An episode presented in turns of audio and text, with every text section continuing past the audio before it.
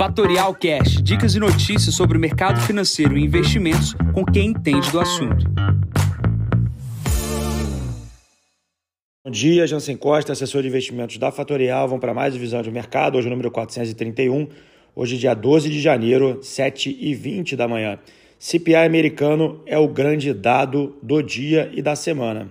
Começando aqui pela China, a gente está tendo rumores ali na, na, por parte dos jornais internacionais da China estar querendo fazer lockdowns uh, no país para controlar o Covid. Obviamente, essa notícia não é boa. É, fazer lockdowns é, neste exato momento poderiam piorar mais ainda os processos de cadeias globais, mas é o que está escrito hoje no Wall Street Journal, para quem quiser ler, e isso pode uh, impactar uh, o Brasil, por exemplo. Tá? Essa, essa situação precisa ser monitorada, dado esse processo que a China quer colocar de Covid zero. Né? É, o que vem de boa notícia de lá, de novo, é o minério de ferro. Minério de ferro subindo 3%, ontem subiu 2,77%.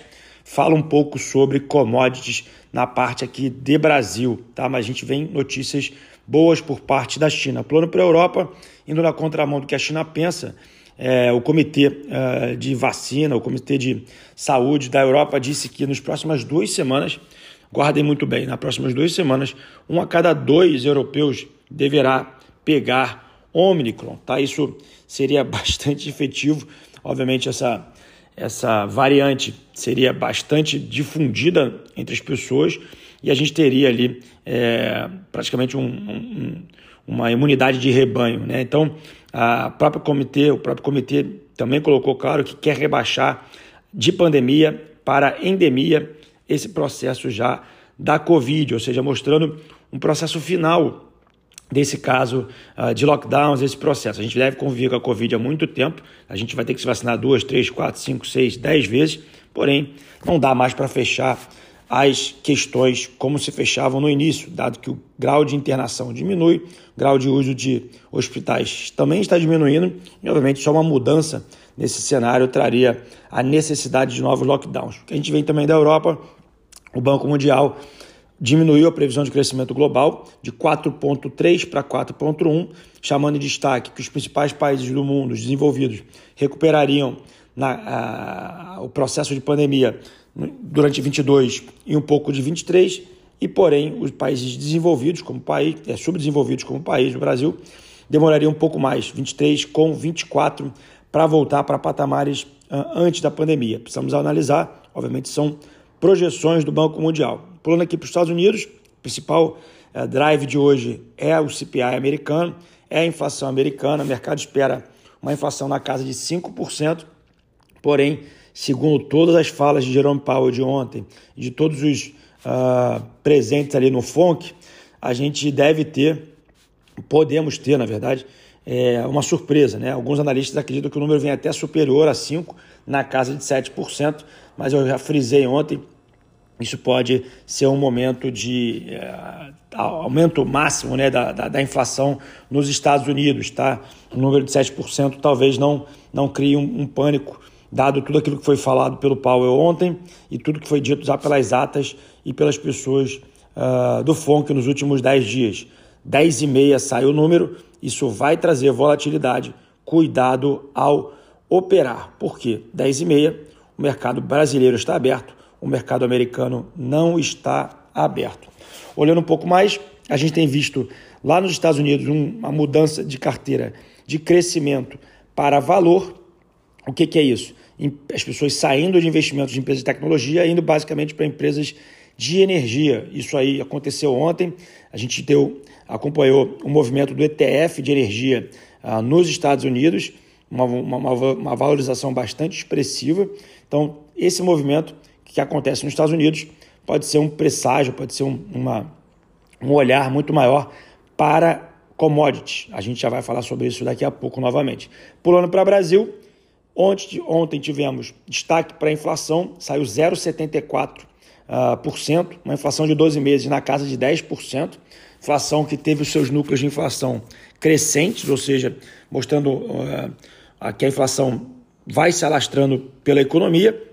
A gente precisa ficar de olho, mas o que, que a gente precisa acompanhar? O Banco Central vem fazendo apertos monetário, a gente está em 9,25 de juros, a gente está tendo as oportunidades de aplicar em produtos de renda fixa com taxas acima de 5% mais inflação, o que traria num cenário de inflação acima de 6, 6,5% na casa de 11%, 11% isento traria ali uma, um colchão de conforto para aqueles que têm produtos em renda fixa.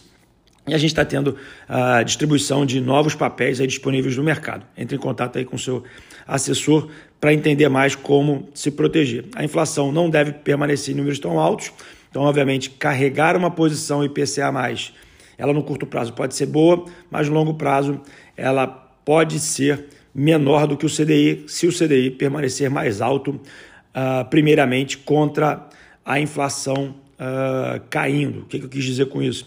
Se o CDI subir até 12% e a inflação não fechar na casa dos 6% no ano, 12 menos 6 dariam 6% mais IPCA. Se você tem um produto que é 4% mais IPCA ou 5% mais IPCA, se o CDI médio permanecer na casa dos 12%, é melhor você ficar pós-fixado do que no inflação mais. Lembrando também, se você tem um produto IPCA mais, é, em algum momento a taxa de juros né, cair, essa taxa pré-fixada ela vai cair e você vai poder antecipar o ganho, antecipando a venda desse título com um grande ágio, tá? Então, o movimento na renda fixa é esse. Na, hoje no valor, Roberto Campos Neto deixa claro que a inflação que nós importamos do exterior incomodou aqui no nosso PCA, incomodou no nosso GPM e o câmbio fora do lugar por questões políticas também atrapalhou o andar da inflação. Obviamente ele está de olho nisso,